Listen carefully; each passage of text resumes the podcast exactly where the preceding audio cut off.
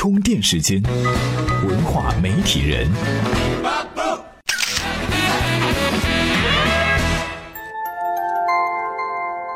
媒体与内容探索世界运行的新规律，欢迎您收听文化媒体人频道。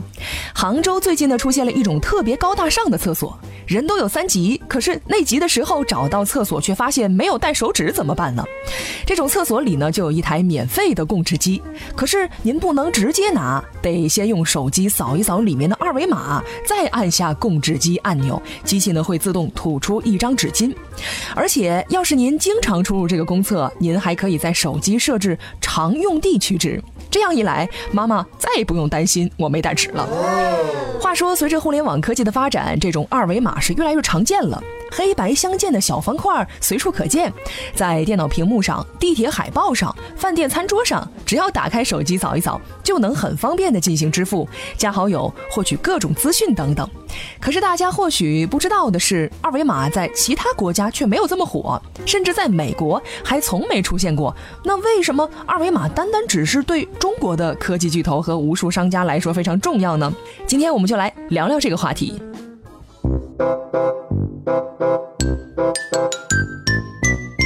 还记得自己第一次看到二维码是在什么地方吗？估计超过百分之九十的人都会说是微信吧。最开始，二维码还只是出现在微信里，是微信的一个内置功能。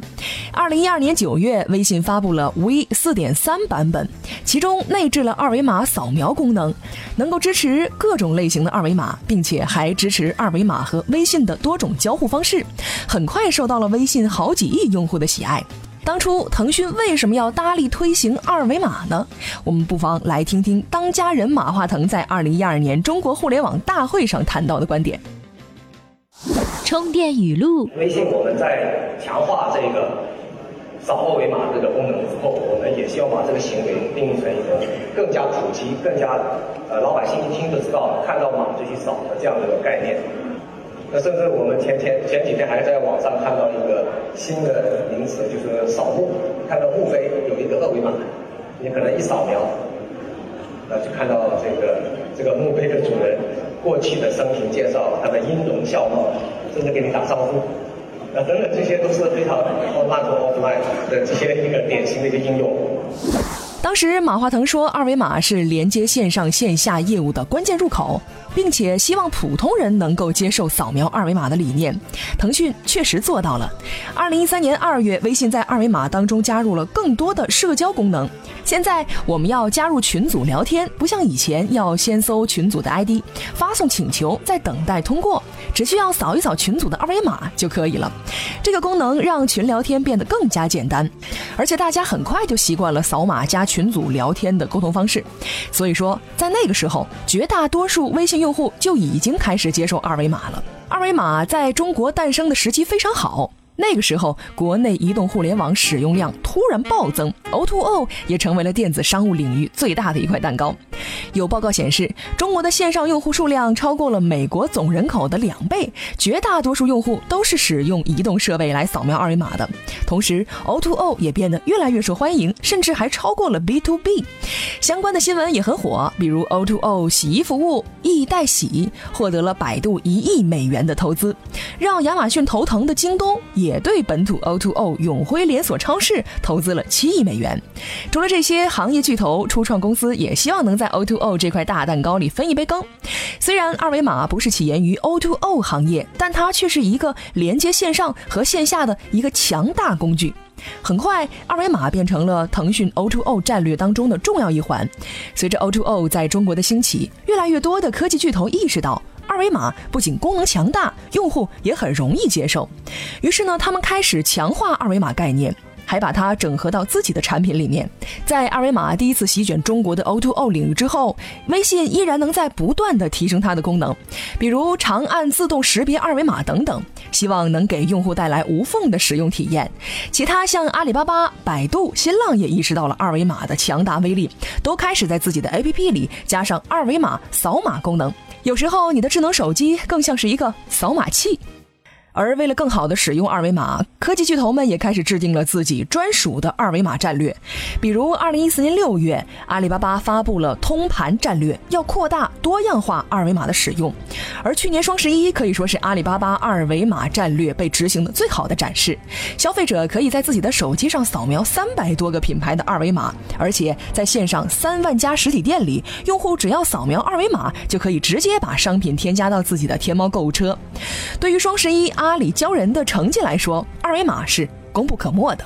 不过，真正推动二维码发展的不是行业巨头们，其实是无数个希望尝试二维码进行广告推广的商户。利用二维码，商户可以直接提升线下交易，而且呢，消费者扫描二维码后就可以访问到这些商户在微信或者是阿里巴巴平台的各种服务了。这样一来，商户就和消费者建立了点对点的联系。有了二维码，商户可以在线上线下各个地方做广告，比如呢酒店、地铁，而且还可以在不同的设备上吸引流量。除了商业因素之外，中国人喜欢扫二维码还带有一点文化因素。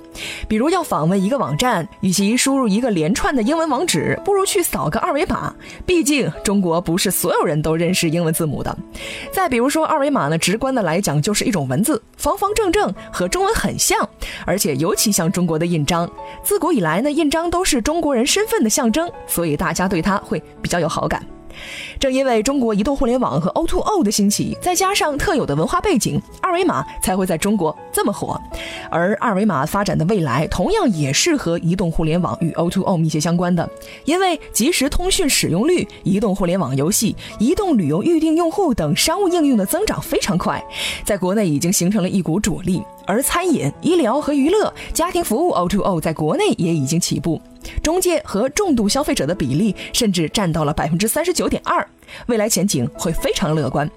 总的来说呢，国内互联网的使用和 O2O 浪潮让二维码变成了一个非常有价值的工具，它可以连接线下和线上世界，让用户能够获得更多机会，改善消费者的生活质量。在以后，这个小小的二维码也会给我们的生活带来更多变化。词。二维码的普及确实给我们的生活带来了很大的便利，但是它在被广泛使用的同时，很多人都在质疑它的安全性。很多新闻都在报道，二维码一扫，用户的钱就被盗了。然而，二维码真的会导致安全问题吗？您在充电时间的微信公众账号中回复“二维码”三个字，跟您分享的这篇文章就跟您讨论了这个话题：二维码到底应不应该背这个黑锅呢？本期节目观点来自于创业邦，再次感谢创业邦授权充电时间使用其文章和观点。有兴趣的听众呢，也可以关注微信公众号“创业邦”。本期节目由勒布朗企划编辑，老 news 老彭监制。感谢您的收听，我们下期再见。